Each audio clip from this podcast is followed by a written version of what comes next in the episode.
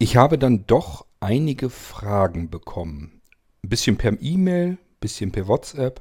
Von Wolfgang habe ich Audiobeiträge bekommen.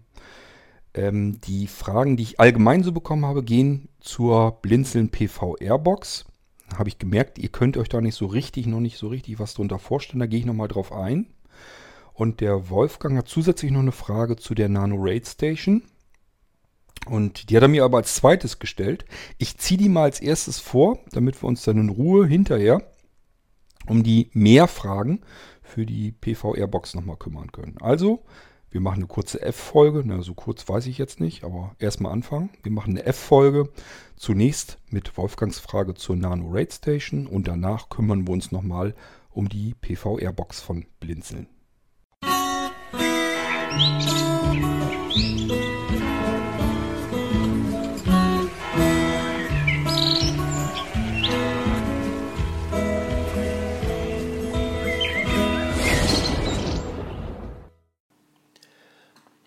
Und dann hat der Wolfgang aus Leipzig gleich noch eine Frage, und zwar zur Nano-Red-Station.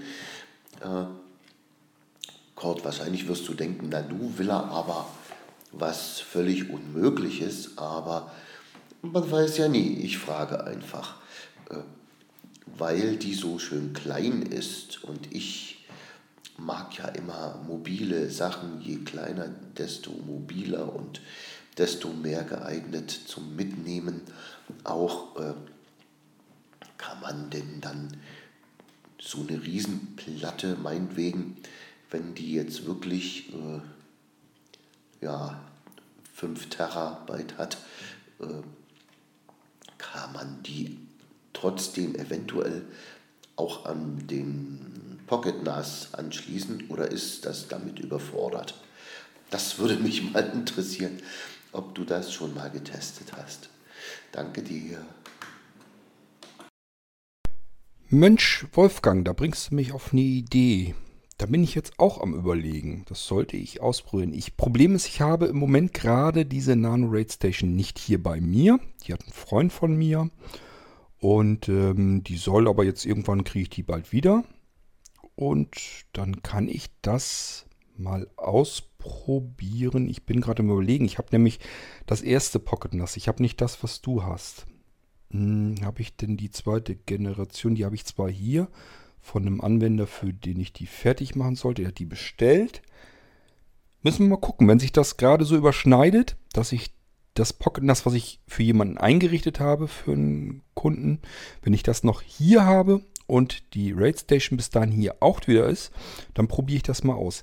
Was auf jeden Fall gehen dürfte, kann ich dir schon mal versprechen. Doch, kann ich, glaube ich. Kann ich? Doch, kann ich.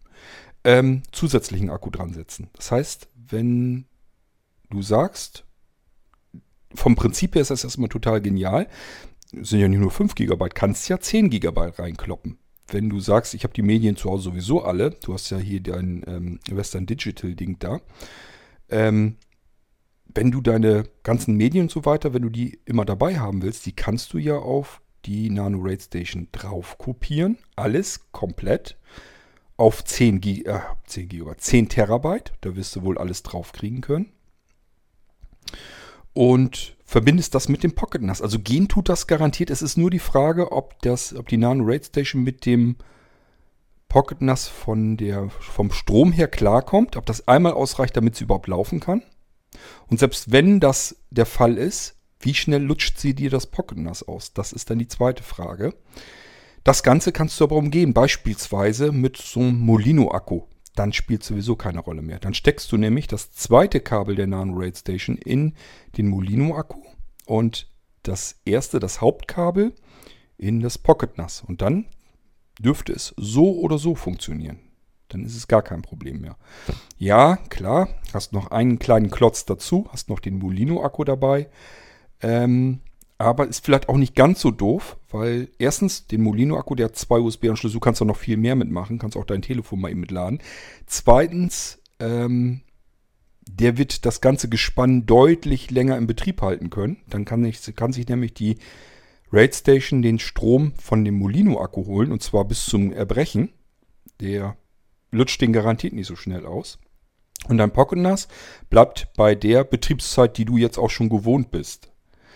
Aber wie gesagt, ich werde das, wenn ich das Pocket NAS noch hier habe, dasselbe Modell, das du jetzt auch hast, und ich kriege meine Nano Raid Station in der Zeit schon zurück, sodass ich die beiden zur selben Zeit hier habe, dann hänge ich das mal dran und probiere das mal aus. Interessieren tut es mich nämlich auch. Und dann melde ich mich wieder bei dir. So, und jetzt kümmern wir uns aber um die Blinzeln PV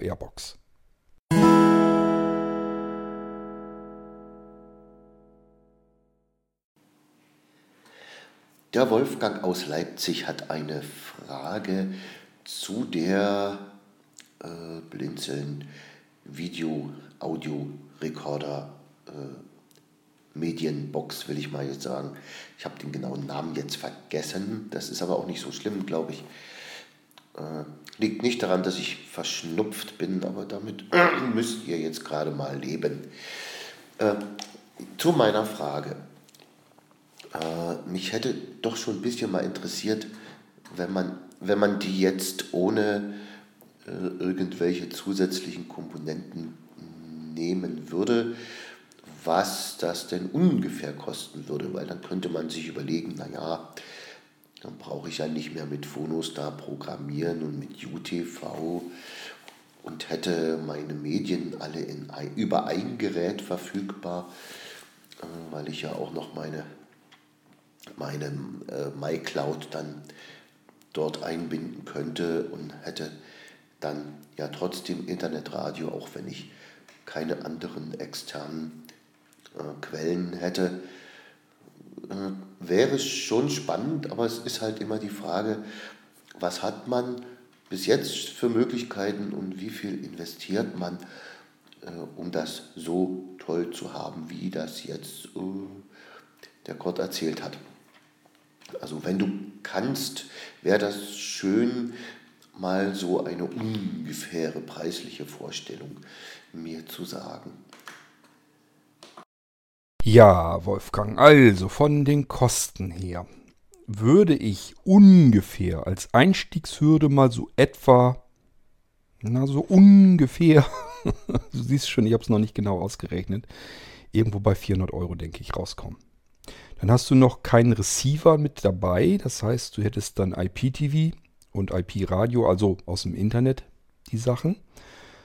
Äh, es sind aber alle Lizenzkosten und so weiter drin. Die ganzen Softwarekosten sind drin. Natürlich die PV Airbox, so hieß sie. Personal Video Recorder, persönlicher Videorekorder, PVR, so kannst du es dir merken. ähm, also das ist immer dann alles mit drin, auch die ähm, Fernbedienung und so weiter. Das wäre da alles schon mit dabei. Ähm, und dann bist du irgendwo bei 400 Euro circa. So, und wenn man dann Receiver noch dazu haben will, die sind unterschiedlich teuer. Ich sag mal so ein einfacher DVB-T2.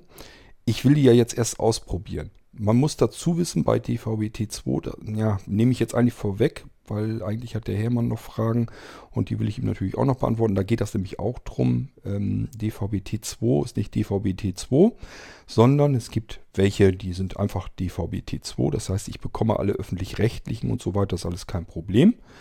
Aber die privaten Sender sind jetzt, die sind jetzt ja neuerdings verschlüsselt. Und dass der Anbieter, der auf DVB-T2 äh, verschlüsselte Kanäle entschlüsselt anbietet, nennt sich Freenet TV. Hatte ich, glaube ich, auch ähm, dort genannt schon im Podcast.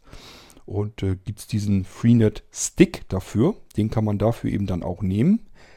Nehme ich mal an. Ich habe es noch nicht ausprobiert, aber ich gehe mal davon aus, dass der funktionieren sollte. Und ähm, ich weiß aber noch nicht, was der genau kostet. Also das weiß ich nicht. Ich weiß bloß diese DVB-T2-Sticks.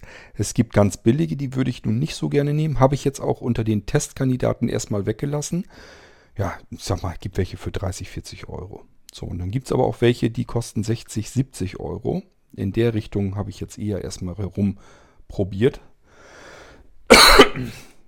Und ähm, das sind die, die dann eben so ungefähr noch damit reinkommen. Also da kannst du nochmal vielleicht ein Huni oder so für so ein Receiver-Modul nochmal dazu ähm, hantieren. Da ist dann allerdings bei DVB-T2 zum Beispiel auch eine Antenne schon mit dabei und so weiter. Ähm, für Kabel muss ich gucken. Dürfte aber auch so um die Dings liegen. Und vor allen Dingen, es gibt ähm, Empfänger, die DVB-T2 und Cable können, die beide Receiver in einem Modul drin haben. Da werde ich dann mal gucken. Ja, und eigentlich vom Prinzip her hast du dann aber alles. Du musst halt nur gucken, wie, was will ich ähm, an Anschlüssen haben. Und wenn man so wie du jetzt sagst, eigentlich will ich das gar nicht haben. Ich will gar keinen DVB-Satellit oder terrestrisch oder Kabel oder so, brauche ich alles nicht. Dann rechne mal so Richtung 400 Euro. Vielleicht ein bisschen drüber, vielleicht ein bisschen runter, irgendwo um den Dreh. Ich muss es dann ein bisschen mit einem spitzeren äh, Bleistift ausrechnen, aber ungefähr in der Preislage bist du dann. Ja, dann weißt du schon mal so ungefähr, wo die Richtung hingeht. Und ähm, vielleicht sollte ich sie dann, ich will mir persönlich ja selbst eine fertig machen, weil ich das einfach ein cooles Ding finde. Und ähm, vielleicht werde ich euch meine dann mal vorstellen, so ein bisschen genauer. Also direkt, dass wir direkt auf die Box gehen. Ich habe euch jetzt ja erstmal nur gezeigt, wie die Medienserver und so weiter auf mobilen Geräten funktionieren. Das ist ja das, was ich im Podcast gezeigt habe. Und das ist auch das, was ich persönlich am coolsten an dem ganzen Ding überhaupt finde. Ähm, aber ganz klar, wir können natürlich auch nochmal ins Webinterface gehen, wo ich zum Beispiel Aufnahmen programmieren kann. Wir könnten nochmal auf die Box selbst gehen und so weiter und so fort. Dann nehmen wir dann meine dafür und ähm, dann könnt ihr da nochmal mithören. Ja, aber dann weißt du schon mal von den Kosten her, so ohne zusätzlichen Anschlusskrempel irgendwo bei 400 und dann geht es halt nochmal rauf, je nachdem, was man dann noch haben will. Ich sag mal, bei SAT over IP wird es natürlich dann gleich wieder ein bisschen teurer, weil du brauchst dann ja einmal den SAT Server, den SAT over IP Server. Die gibt es auch in unterschiedlichen Preislagen. Ist erstmal auch nicht so schlimm. Es wird dann schlimm, wo, wenn du sagst, ähm, ja, wie kriege ich den SAT-over-IP-Server denn jetzt ins Netz? Wenn du da keinen Netzwerkanschluss hast, wo der SAT-Anschluss ist, dann brauchst du ja dieses Power-LAN nochmal. Da muss man sich auch da noch drum kümmern. Ist alles Klöterkram, aber ähm, treibt eben natürlich die Kosten dann entsprechend hoch. Je nachdem, was man haben will, ähm, vom Bestellen her und dass ich euch das fertig mache und dass ihr es nur irgendwo einstecken braucht und läuft, das ist nicht das Problem, das kriege ich hin, das mache ich alles so. Nur ähm, je nachdem, was ihr dann braucht, kommen natürlich immer so kleine Batzen an Kosten wieder dazu. Und dann kann so ein Ding auch mal am Ende teurer werden, als man das eigentlich so haben möchte.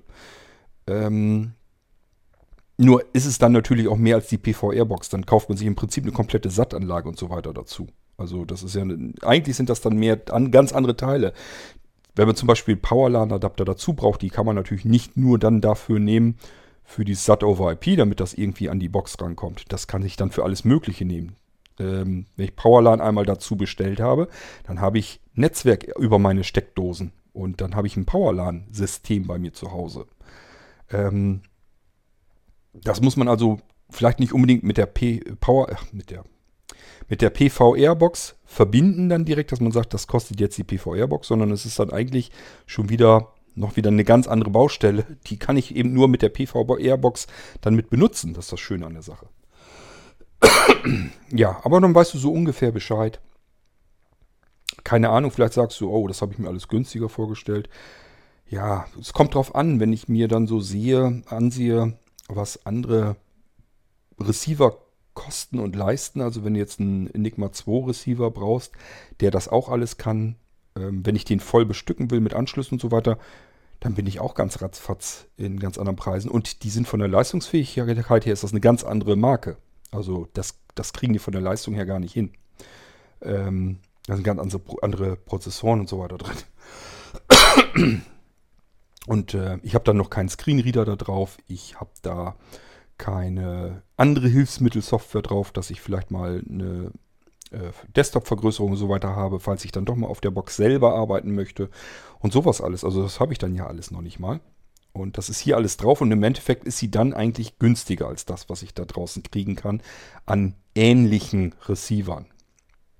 Und ich kann, es ist ja letztendlich ein Windows, äh, was da läuft, da kann ich natürlich auch meinen heißgeliebten persönlichen Screenreader mit den Stimmen, die ich am liebsten benutze, drauf äh, zum Einsatz bringen. Wer also sagt, ich habe JAWS, da arbeite ich am liebsten mit und ich nutze aber eine ganz andere Stimme oder sowas, die habe ich mir mal teuer gekauft, ja, dann packen wir die da drauf, dann plappert die PVR-Box mit einem, mit dem gewohnten Screenreader und der gewohnten Stimme. Und das kann ich mit den anderen Linux-Receivern halt auch nicht. ich weiß das, ich habe hier Linux-Receiver, jede Menge sogar, ich habe mehrere. Ähm, diese ganzen Enigma 2 und so, ich finde die total geil, davon mal abgesehen. Also ich liebe meine Dreambox. Nichtsdestotrotz, das, was ich mit der PVR-Box kann, das kann die Dreambox nicht. Jedenfalls nicht so ohne weiteres und nicht so einfach und nicht in der Komplexität.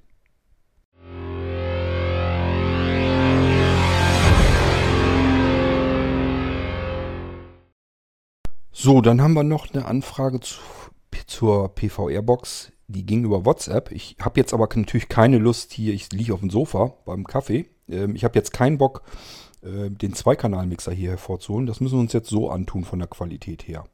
Ich hoffe, dass das laut genug ist. Ich mache mal lauter. So. Und dann hören wir uns das mal an. Ich hoffe, ich erwische die richtige Nachricht. Ich weiß es nämlich nicht ganz genau. Ich probiere es einfach mal.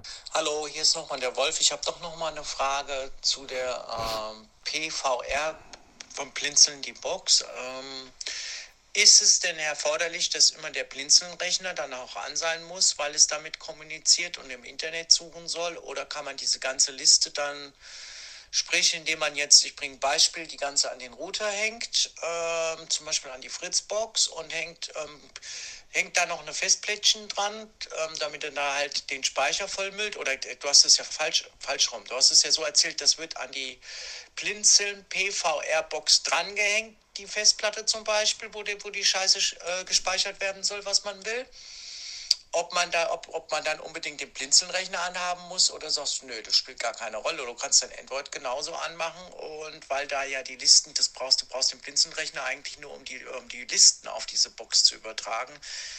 Oder schiebt die nur, wie ich es so mitbekommen habe, eigentlich nur das Signal rüber. Also das heißt, die, die, die schafft es halt zu kommunizieren, ob ich das jetzt am SAT-Receiver habe, am Kabel oder halt diese DVB-T2-Sache nutze, um dies rüberzuschieben nur.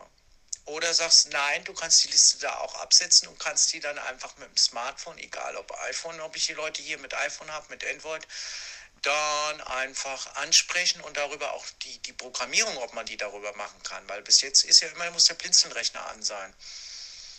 Das weiß ich nicht. Oder sagst du, nee, du brauchst den Blinzelnrechner, um diese Liste einzuspeisen vielleicht.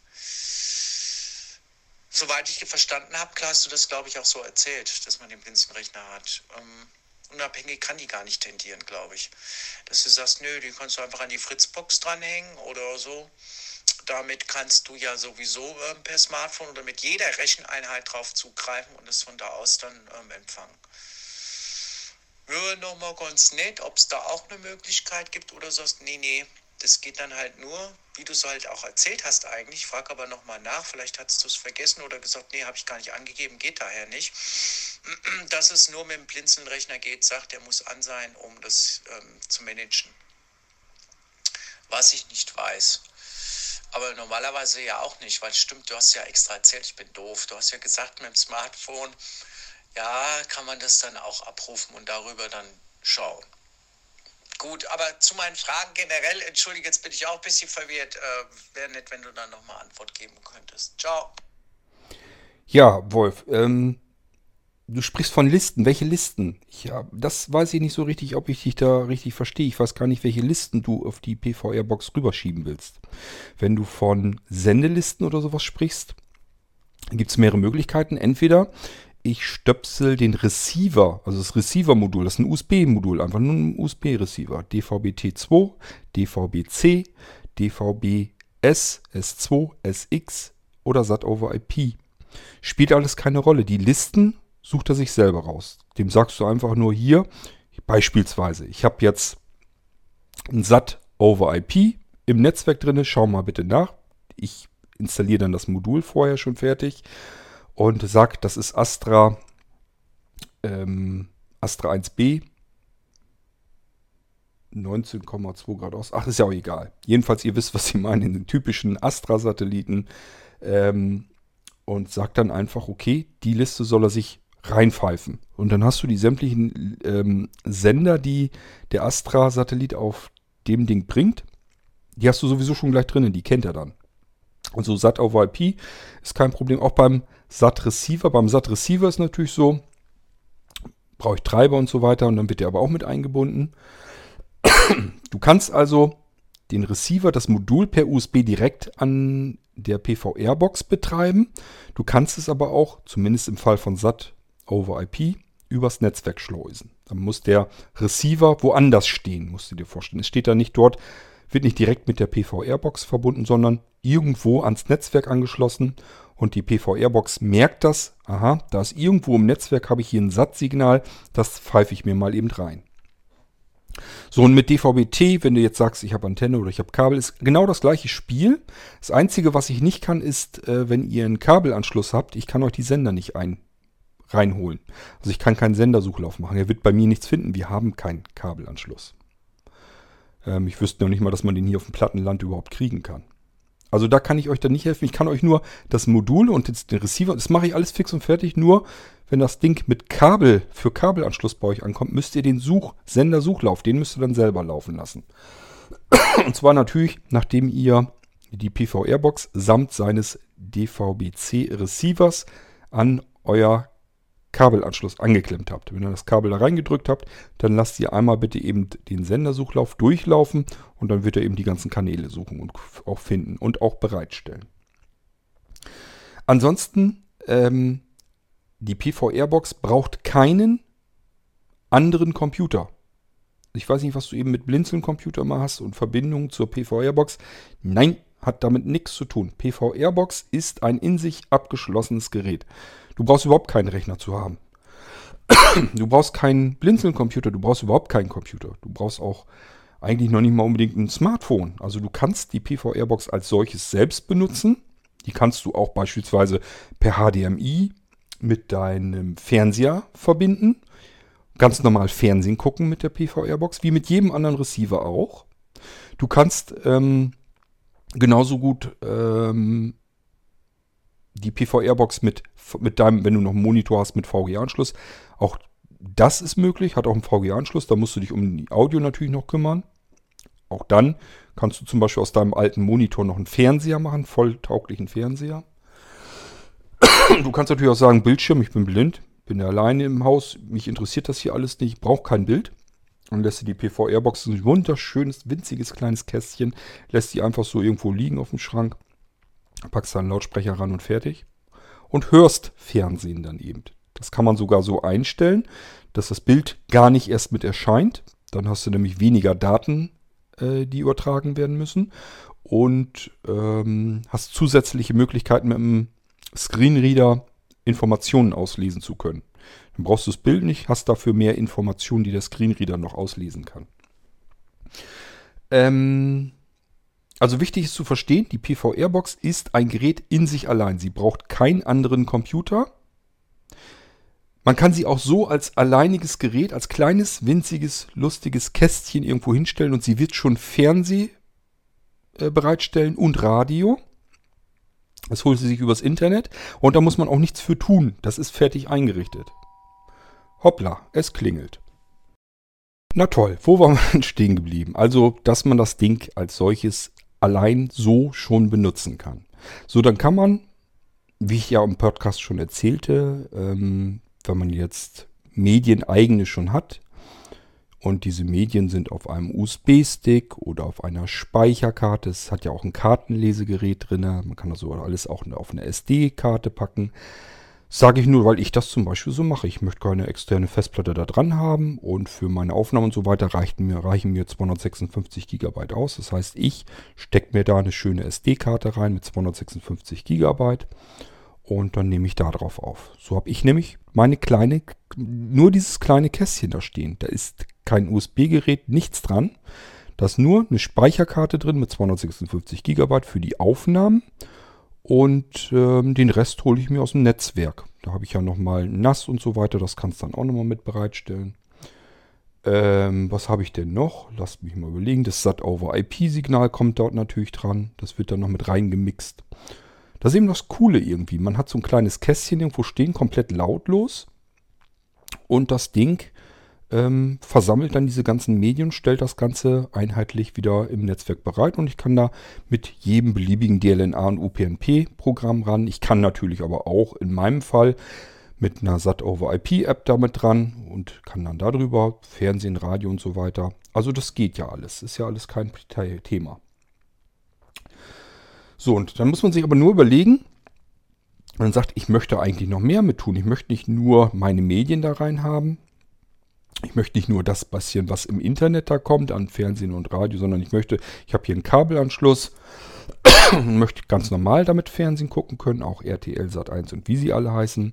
Ja, dann brauchen wir noch einen Receiver für DVB-C. Und dann klemmt ihr das da dran, das Kabel. Den Receiver als solches, den richte ich euch schon so weit ein, dass er drin ist. Und dann müsst ihr nur noch mal eben einen Sendersuchlauf machen. Also erst Kabel natürlich reinstecken, dass was finden kann. Sendersuchlauf und dann habt ihr ähm, euer Kabel mit drin in der PVR-Box. Und das natürlich auch wieder über den Medienserver, so wie ich das im Podcast gezeigt habe, so wieder zur Verfügung gestellt. Ihr könnt dann mit beliebigen Apps, dann nehmt ihr einfach das, was ihr gerne mögt. Ich hatte ja äh, im Podcast das Ganze mit dem Airplayer gezeigt. Die mag ich am liebsten, weil ich sie mit dem Seerest auch noch gut bedienen kann. Wenn ihr sagt, ich habe hier eine andere App, die bediene ich lieber. Ich sage ja, es ist ein stinknormaler DLNA UPnP-Player. Gibt es ganz, ganz, ganz, ganz viele Apps von der Sorte äh, im App Store, auch bei Google natürlich. Android ist nichts anderes. Gibt es auch jede Menge DLNA UPnP-Player Apps im Google Play Store. Runterladen, das, was euch gefällt, was ihr am besten bedienen könnt. Die Inhalte sind immer dieselben. Also das, was der Medienserver auf der PVR-Box euch anbietet dann, nämlich dieses Gemisch aus den Aufnahmen, aus den Fernsehsignalen, aus den Radiosignalen, aus euren eigenen Medien. Dieses Gemisch stellt er in seinem Medienserver bereit im Netzwerk und das könnt ihr mit jeder beliebigen UPnP und DLNA-App abrufen. So wie ich das auch gemacht habe im Podcast. Und diese Sorte Apps gibt es in Massen. Das ist das Schöne an der Sache. So, und ähm, ich sage ja, für diejenigen unter euch, die so wie ich ähm, mit Satellitensignalen noch arbeiten, die haben noch zusätzlich den SAT-over-IP-Server damit drin. Das heißt, die können mit SAT-over-IP Fernsehgeräten oder SAT-over-IP Receivern oder SAT-over-IP Apps überall, wo sie gehen und stehen, ohne einen Anschluss zu legen, Fernsehen und Radio. Das ist zum Beispiel, wenn ihr von Panasonic diese typischen kleinen netten Fernsehgeräte habt, die blind bedienbar sind, weil sie eine Sprachausgabe drin haben. Hatte, hatte Joachim hier im Podcast ja schon mal vorgestellt, so ein Ding. Diesen sprechenden Fernseher. Die haben üblicherweise, das ist nämlich ein Panasonic, und Panasonic hat üblicherweise immer einen SAT over IP, also in den etwas besseren Fernsehgeräten zumindest, immer einen SAT over IP ähm, Receiver mit drinne. Das bedeutet, ihr könnt diesen Panasonic-Fernseher irgendwo hinstellen. Der braucht nur Strom. Und der kann das Signal über SAT over IP von der PVR-Box einfach so schnappen. Die PVR-Box stellt ein SAT over IP-Signal im Netzwerk zur Verfügung und so ein Panasonic-Fernseher braucht keine keinen einzigen Anschluss, keinen einzigen Fernsehanschluss. Er braucht kein Kabel, keine Antenne, keinen Satellitenanschluss. Der sieht einfach, hier ist ein SAT-over-IP-Signal von der PVR-Box. Das kann ich einfach so empfangen. Und dann könnt ihr an, ihr müsst dann nicht die PVR-Box bedienen. Das ist ein fertiges Satellitensignal, was die PVR-Box in das Netzwerk reinstreamt. Das heißt, dieser Fernseher, ihr könnt ganz normal euren Fernseher bedienen, als wenn das, als wenn da ein Anschluss dran wäre. Ganz normal auf der Fernbedienung könnt die Kanalliste euch selber einstellen, wenn ihr RTL da vorne haben wollt und vielleicht ARD, ZDF weiter nach hinten, weiß der Geier was, könnt ihr euch alles am Fernseher einstellen. Es wäre der Satellitenanschluss im Fernsehen eingestöpselt. Ist aber nicht. Guckt man hinten hinter, nö, steckt nur Stecker drin vom, ähm, vom Strom. Mehr hat der Fernseher nicht. Ist natürlich total cool, weil diesen Fernseher, den könnt ihr überall hinstellen und trotzdem Fernsehen gucken und Radio hören. Also gibt es viel mehr Möglichkeiten und das alles ist einmal zentral diese PVR-Box, die stellt ihr euch irgendwo hin, ist ein ganz kleines Kästchen und das Ding packt ihr euch irgendwo hin in die Bude und es muss halt nur mit dem Netzwerk verbunden sein. Empfehlenswert ist natürlich, wenn die PVR-Box mit dem LAN-Kabel angeschlossen wird, dass ihr volle vollen Saft habt. Da ist ein Gigabit-Anschluss drin und den kann man natürlich viel besser ausnutzen als über WLAN. WLAN hat sie natürlich auch, auch AC, also aktuell alles. Nichtsdestotrotz am besten sowas würde ich, also ich persönlich würde sowas immer mit einem LAN-Kabel anklemmen und zwar möglichst dicht direkt an, die, ähm, an den Router, Fritzbox oder so. Ja, dann ähm, hatte ich so ein bisschen das Gefühl, als ja, ähm, Wolf hatte, glaube ich, irgendwas gesagt, wenn man die irgendwie an die Fritzbox oder so direkt anklemmt. Ja, ähm, sie holt dann das Internetsignal raus, um das mit abzugreifen, die Sender, die da im Internet rumschwirren. Und zum anderen natürlich will die PVR-Box ihre Dienste in deinem Netzwerk zur Verfügung stellen. Deswegen macht es Sinn, das Ding direkt mit deiner Fritzbox zu verbinden. Es geht natürlich auch anders, kannst auch PowerLAN nehmen. Habe ich auch so. Man kann es auch über WLAN verbinden. Geht auch. Wenn du eine gute WLAN-Verbindung hast, das kann reichen. Das, meistens reicht es ja aus, ist ja nicht so. Aber wenn man, gerade wenn man Probleme hat mit dem WLAN, ähm, dass die Datenrate nicht so hoch ist, dann macht es Sinn, äh, darüber dann doch eher mit dem LAN-Kabel dabei zu gehen. Und PowerLAN ist oftmals immer noch stabiler, zuverlässiger und eine höhere Bandbreite, ähm, als wenn man das über WLAN macht. Aber kann man ja ausprobieren, ist ja kein Problem. Die, äh, die Bleebox habe ich schon gesagt. Die PVR-Box hat ja WLAN mit drin. Einfach erstmal das WLAN-Signal ausprobieren. Und wenn das Fernsehsignal sauber, flüssig rüberkommt, selbst in HD, dann hat man keinen Grund, das Ding an LAN anzuklemmen. Dann lasse ich das Ding einfach so, wie es ist, ähm, mit WLAN laufen. Kein Thema. Würde ich ausprobieren. Ich habe das hier auch vor. Ich habe ja gesagt, ich will mir meine PVR-Box direkt so fertig machen. Und ich werde sie wahrscheinlich über WLAN betreiben. Einfach schlicht und einfach, weil ich erstmal so zu faul bin. Ähm, also sie soll nicht dorthin, wo die Fritzbox ist, sondern die soll ganz woanders hin. Und da habe ich die Möglichkeit, dass ich sie entweder über PowerLAN äh, verbinde mit meinem PowerLAN-Netzwerk. Oder aber, das werde ich zuerst probieren, einfach erstmal mit WLAN. So, und wenn das mit WLAN geht, dann sehe ich keine Veranlassung, dass ich da ein LAN-Kabel anklemme. Also kann man mit der Fritzbox verbinden, muss man aber nicht. Man kann auch sagen, ich mache das über WLAN oder ich mache es über PowerLAN. Das spielt alles keine Rolle. Hauptsache, sie ist mit deinem Netzwerk natürlich verbunden, denn du willst ja auf sie zugreifen können, beispielsweise mit deinem Android-Smartphone oder mit einem Tablet oder mit iPad, iPhone, iPod Touch, wie dem auch sei. Irgendwie willst du ja zugreifen können. Also was ich sagen kann ist, es ist eine Box in sich abgeschlossen. Muss, braucht keinen anderen Computer, um irgendetwas zu machen, um irgendwie zu funktionieren. Du kannst einmal selbst auf der PVR-Box arbeiten. Du kannst da eine Tastatur anschließen, man kann eine Maus anschließen. Du kannst auch eine Breilzeile dort anschließen, wenn du das möchtest. Das ist überhaupt kein Problem. Das ist normales Windows 10 da drauf. Da kannst du ganz normal mit arbeiten.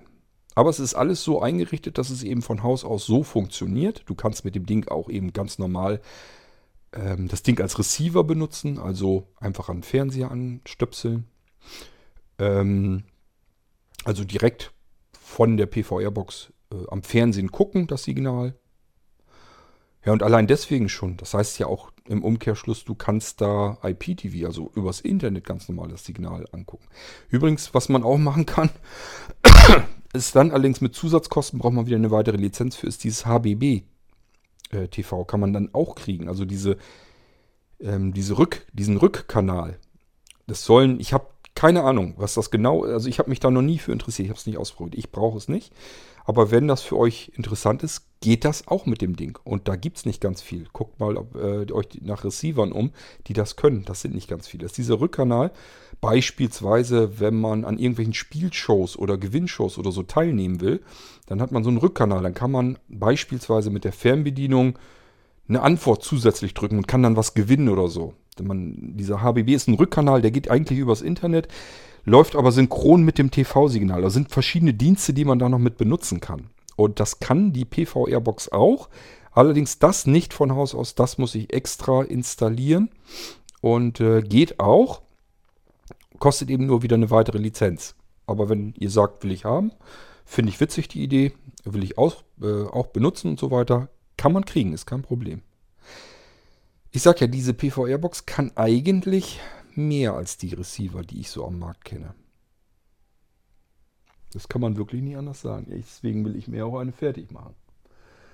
Ja, ähm, Ich gehe noch mal eben, nee, oder muss ich das gucken? Der Hermann hatte nämlich auch diverse. Ja, Hermann hatte mich angeschrieben, in einer ersten E-Mail hatte er geschrieben, dass er ja Kabelanschluss hat und ob man die da auch mit betreiben kann. Ja, das geht. Wie gesagt, ich kann mich umschauen, dass ich einen DVB-C-Receiver kriege für USB. Klemmen wir dann da dran, installiere ich soweit, dass das als Modul mit drinne ist. Das Einzige, was ich nicht tun kann, ich kann keinen Sendersuchlauf machen. Er muss ja eine Liste erstellen der Programme, die er greifen kann. Er guckt ja nach, was sind denn hier für Kanäle, für Sender auf der Leitung und erstellt daraus eine Liste, zwischen der man dann eben natürlich umschalten kann intern.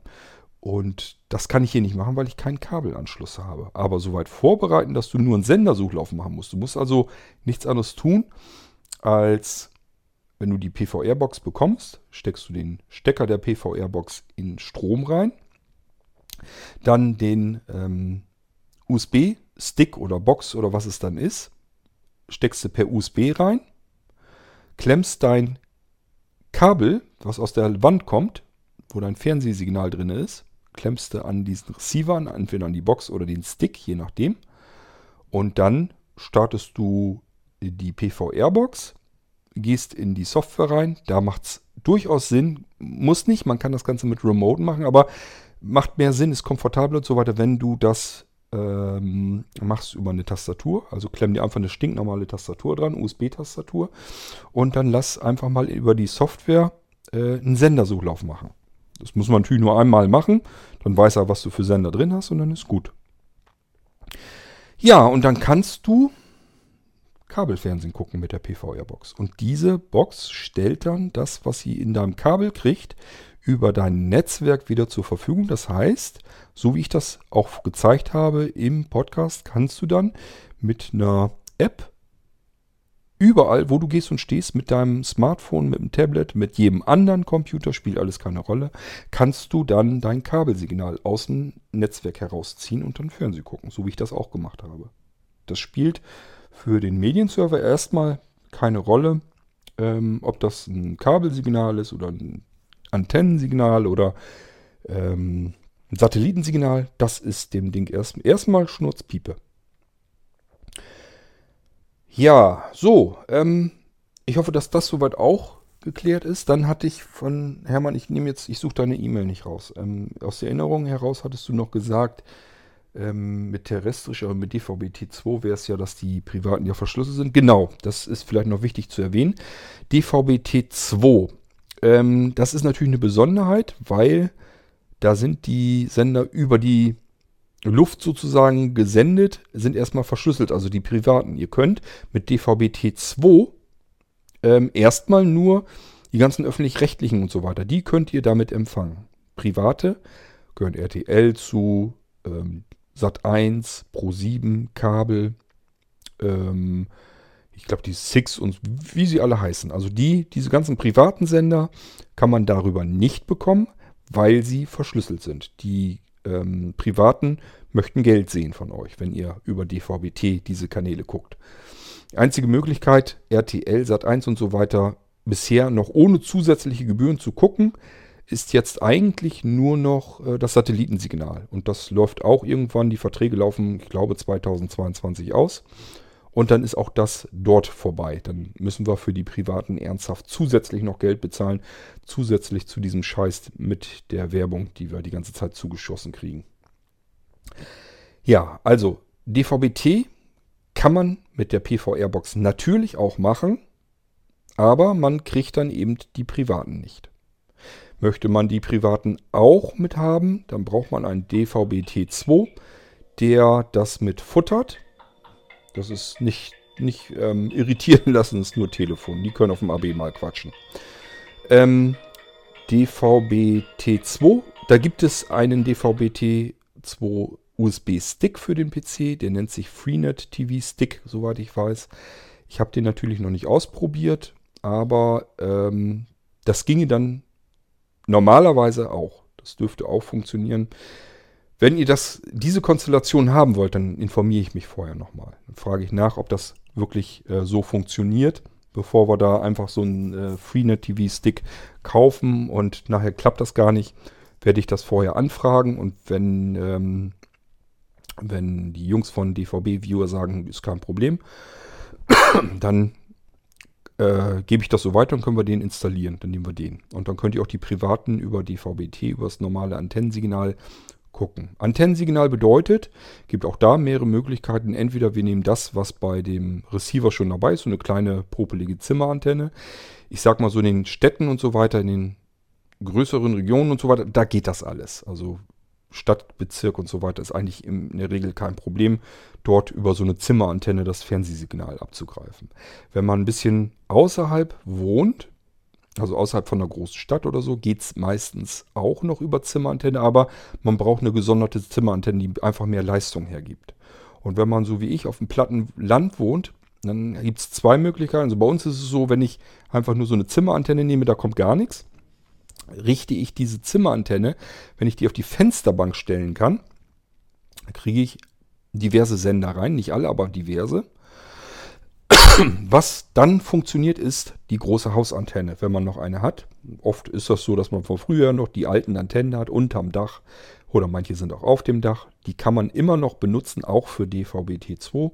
Denn so eine Antenne ist strunz so doof, da muss man nicht irgendwie, dass die DVB-T2 kompatibel ist. Da kann man die alte Technik weiternehmen, die Antennentechnik. Da ist nur wichtig, was der Receiver kann und der muss dann eben DVB-T2 können. Und dann können wir wiederum sagen, okay, wir klemmen unsere große Hausantenne, klemmen wir an diesen kleinen popeligen Receiver mit dem Kabel dran und dann habt ihr natürlich wieder Bombensignal. Also dann kriegt ihr sämtliche Sender problemlos rein. Ansonsten, wie gesagt, äh, Ballungsgebiete ist üblicherweise überhaupt kein Problem. Das geht mit der Popel. Da könnt ihr eigentlich einen nassen Finger in der Luft halten und damit die Fernsehprogramme ähm, empfangen.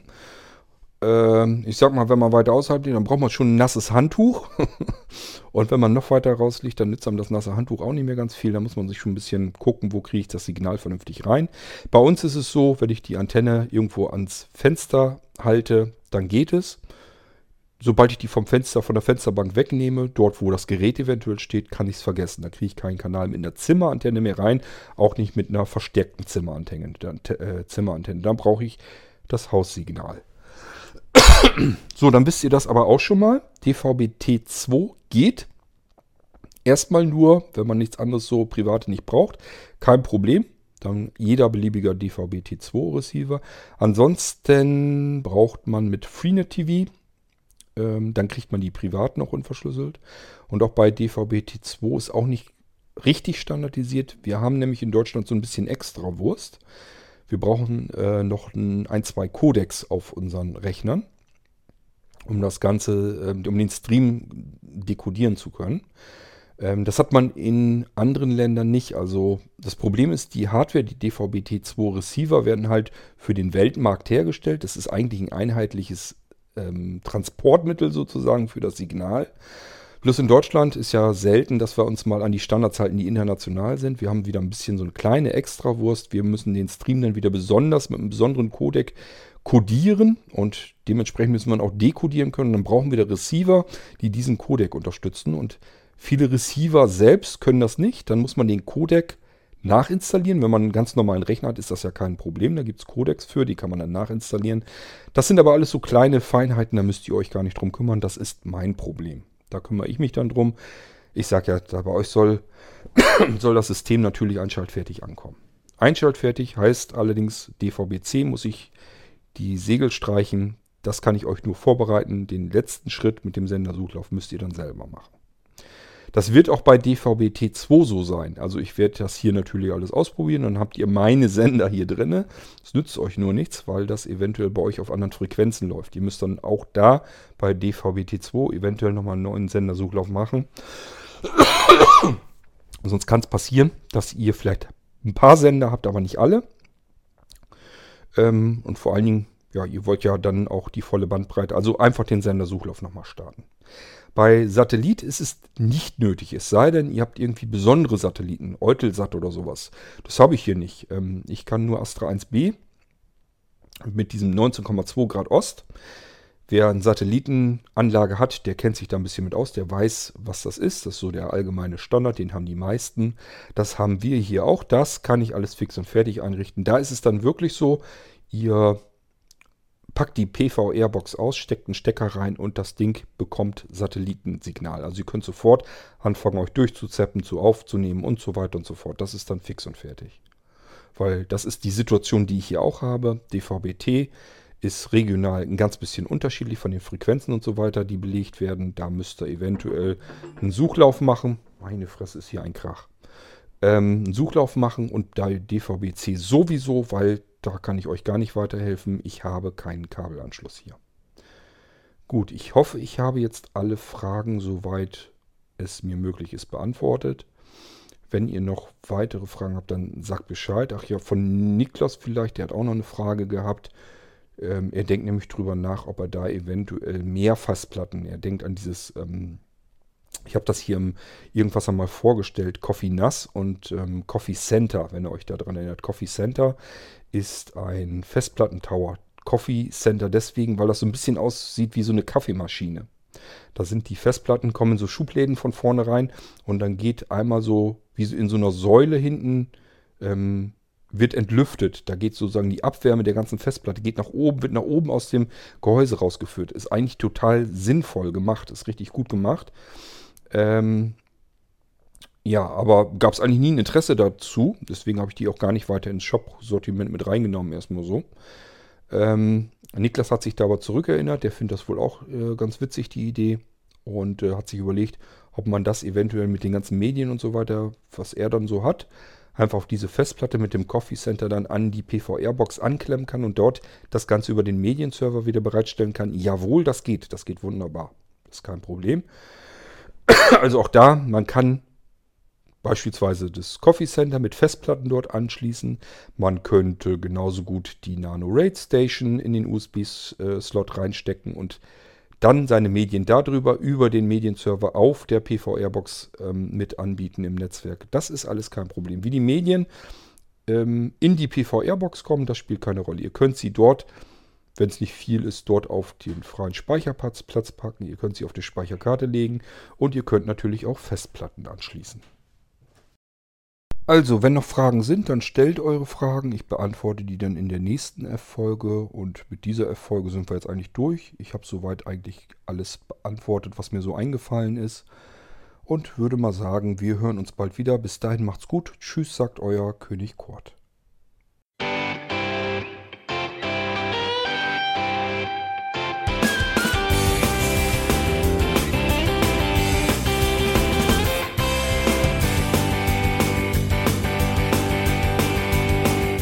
Du hörtest eine Produktion von Blinzeln Media. Wenn du uns kontaktieren möchtest, schreibe eine Nachricht an podcast.blinzeln.org oder über unser Kontaktformular auf www.blinzeln.org. Blinzeln schreibt man in unserem Fall übrigens immer mit einem D in der Mitte. Sprich unter 05165 439 461 auch gern einfach auf unseren Podcast Anrufbeantworter. Dann können wir deinen Audiobeitrag in einer unserer nächsten Sendungen verwenden. Für Lob, Kritik und eine Bewertung bei iTunes danken wir dir und freuen uns, wenn du auch bei unserer nächsten Sendung wieder mit dabei bist.